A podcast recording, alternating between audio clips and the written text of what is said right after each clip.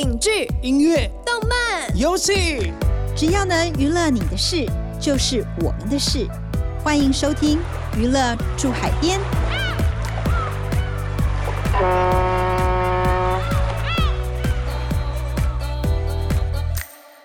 呃，大家好，欢迎收听由静好听与静周刊共同制作播出的节目《娱乐住海边》，我是静周刊娱乐产业组记者向怡伟。我是对记者咄咄逼人，讲话又经常失态的灭绝师太。秋天过了，怦然心动以后就是立冬了。没吃到姜母鸭，有种空虚寂寥之感。哎，空虚寂寥跟姜母鸭有什么关系呢？一菲，你不觉得吗？爱人在升华成家人之前，男朋友在变成老公之前，不是都没有血缘关系的吗？究竟什么是爱，什么又是家呢？呃，如果师太想要了解这个问题的话，我推荐可以去看一看《亲爱的房客》。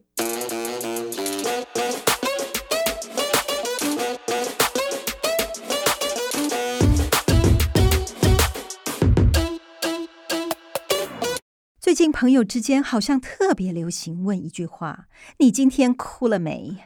为什么会这么问呢？那是因为最近上映好多部国片，几乎都会让人看了想哭啊。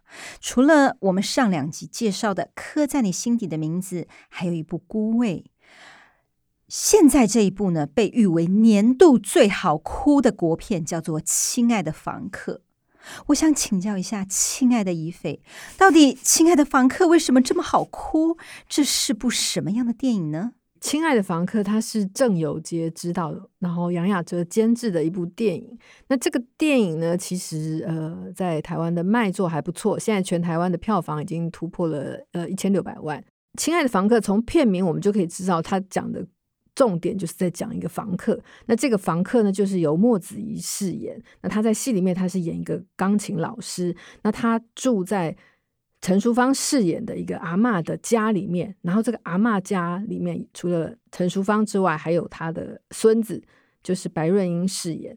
莫子仪除了照顾这个阿嬷，也照顾这个小孩，然后彼此之间就像有一点像家人的关系。可是后来呢，因为陈淑芳过世了，导致遗产的问题，反而让人家认为莫子仪这个房客是不是想要去侵占对方的财产这样的一个怀疑，那所以就开始一一连串的这个调查，然后牵扯出背后其实有更多是关于爱的故事。那当然，这个导演郑有杰还有监制杨雅哲他们在讨论这个。呃，故事的议题的时候，就有想到说，其实这个片子最重要的核心就是在谈没有血缘家庭的故事。一开始他是跟我讲了呃另外一个故事，然后那个故事是在讲一一个男生在照顾他死去的女朋友的四个小孩，四个小孩，但是没有法律关系。然后照顾了十年吧，从国小养到那个。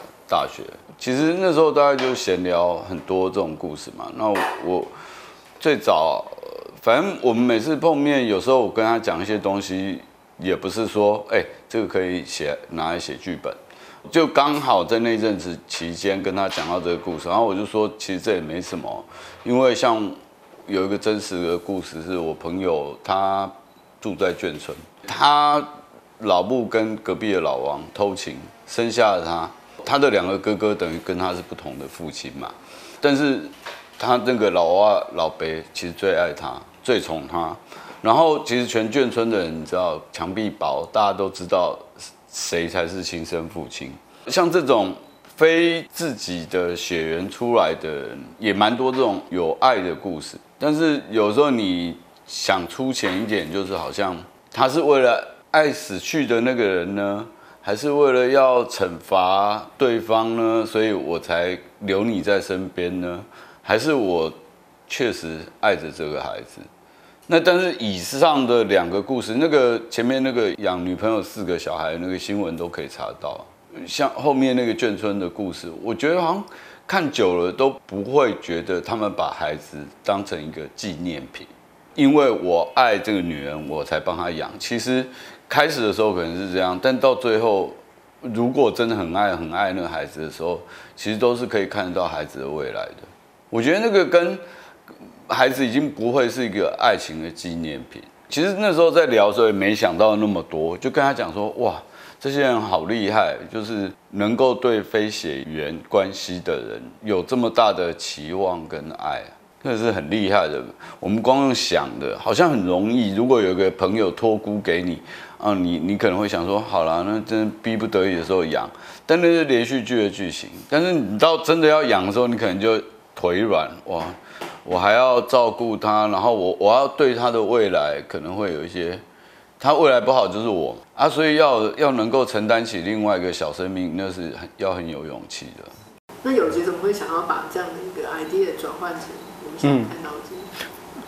他跟我讲完之后，我其实也没有马上想到要把它变成剧本，那反而其实过了几年，然后因为我常常跟带小孩的时候，我都会想到就是说。我现在跟他是有血缘关系，好像好像这一切顺理成章。可是如果有一天我发现我跟他其实没有血缘关系，那难道这会有任何改变吗？并不会。又在想到就是说血缘这件事情，就是像任何一对夫妻本来就没有血缘关系，然后成为了家人。想一想，家本来就不是根基在血缘上面，而是那个。情感那一种，就很难说出来，他也不是简单的说“爱”这一个字就可以解说明清楚。其实是从这里，然后刚好就想到了他曾经跟我讲的这个故事，然后可以去延伸出来。的确。常常在新闻上面会看到有一些新闻，例如说，哎，有一个有一个老先生要过世，然后突然身边出现一个年轻女子或年轻 男子在照顾他，然后他过世之后，那这些其他的家属就跑出来要，就说你你一定是为了他的遗产或什么来。但是当我们看新闻的时候，只看到这个片面而已。但是你怎么知道他们那背后的故事？就是我们太容易用这个片面的一个片面看到的资讯，就去判断他去。去审判他，可是你怎么知道他们两个人各自的背后的故事是什么？从这里开始这样子去延伸，去去出发。听到郑有杰和雅雅哲讨论到无血缘关系的家人，让我想到，其实过去也有很多电影触及到这个部分。我想最知名的例子，应该就是二零一八年获得坎城影展金棕榈奖，由日本名导市之愈和编导的《小偷家族》。其实市之愈和尤其钟爱这样的题材，他的多部电影，例如《我的意外爸爸》《横山家之味》，也都在探讨没有血缘关系家人的彼此之间。的互动还有冲突。那近两年的美国电影，例如像《峰回路转》啊，《索命布局》啊，好像也都环绕着这个主题，是吧？没错，没错。呃，这些电影其实都跟争夺遗产有关。那当然也是探讨说背后的贪婪，然后还有这个亲子关系究竟跟继承有没有关系啊？所以，呃，你要来解释或者是探讨到底谁才有继承的这个合法性的过程当中，你就要更多的精密的安排布局。其中更需要的是详尽的田野调查，当做故事设计的一个基础。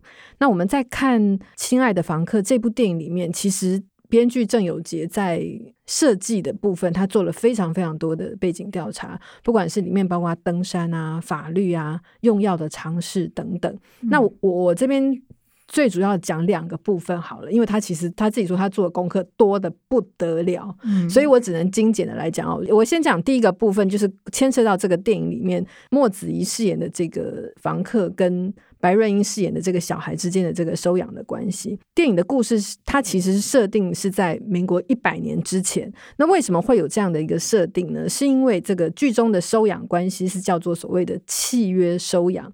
这个契约收养在我们中华民国的法律里面规定是在一百零一年以后它就禁止了，所以它的故事一定要发生在民国一百年之前，它才是合理的。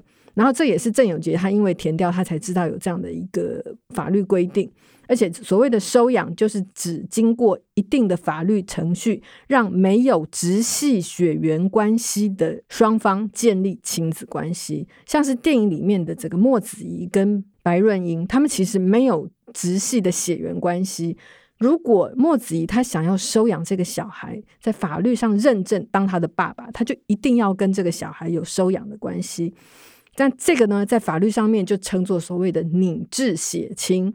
那会称为拟制血亲，是因为在生理上两个人没有血缘，是因为法律当做他们是有血缘关系的。那在民国一百年底，《儿童及少年福利与权益保障法》修法之后，从一百零一年五月开始，这个墨子仪他如果想要收养小孩，他就一定要透过收养机构的媒合，他才可以收养这个小孩。所以呢，除非小孩他是墨子仪的配偶的小孩，或者是说旁系血亲六等亲以内，还是说旁系姻亲五等亲以内，辈分相当的。否则，你一定要等到这个小孩长大，你才可以不透过收养机构去收养这个小孩。哦，难怪以前就会有很多。我在想说，他改变这个法律，可能就是因为以前可能会有很多例子，就是到底是收养还是买买卖一些一些状况，就听过很多身边朋友的故事，比如说小时候什么谁谁谁，因为生呃生太多，没有办没有办法养，所以就用多少钱。卖给隔壁的邻居之类的，是 我刚才讲这些，其实有稍微有一点点复杂。但是我为什么要这样讲？其实你就可以，你会很清楚的知道，一个创作者他在编剧的过程当中，他真的下了很多功夫，然后他是认真的填调，然后这个甚至于是台湾的这个法务部，他们还 在他们的脸书上面把这一段提出来讲说，呃，证明就是有政府认证，他们有。真的在认真做填调，这个是 pass 过了，真的没问题的。所以，但是呢，配合这个剧情的设定。当然，你这个美术、服装啊，或者是说有一些，比如说使用的手机啊，或者是使用的网站啊，这些的，你就必须有一些小小的一些修改。那另外一个部分，我们在填掉糖尿病的部分，因为这个戏里面陈淑芳饰演的这个阿妈，她其实是因为糖尿病造成她的脚会痛。因为我们知道糖尿病有三多，其中一多就是伤口多，你很容易疼痛，必须吃止痛药来使你的这个疼痛缓解。为了拍这个戏。郑有杰他就去请教很多医生，然后甚至于连电影里面使用的这个药名啊成分，他都需要知道的很清楚。因为最后在法庭上，他要讲的非常明白，让观众知道说到底阿妈吃药吃了什么药，这个药造成了什么样的问题。而且电影里面这个莫子怡，他其实是透过非法的管道去买止痛药，那他的动机其实就是因为你要买这种强力的止痛药。是需要处方签，可是某些药医生又不能随便开，所以他只好用这种方法去帮阿妈买止痛药来疏解他的疼痛。对，嗯，这样听起来，亲爱的房客真的做了相当扎实的填料功课。除此之外呢，导演郑有杰更刻意的将一些悬疑推理的色彩包裹在电影当中，吸引观众理解故事背后更深一层的情感纠结。那为什么会选择一个比较是从悬疑推理的这样的角度来切入这个故事？OK，我觉得其实是想要回推一个，希望经过这个看戏的过程，回推一个我们在理解别人的事情的时候的一个，就像我们看到新闻片面的了解，哦，他们是这样，他一定是为了什么财产动机就是这样，但你在下。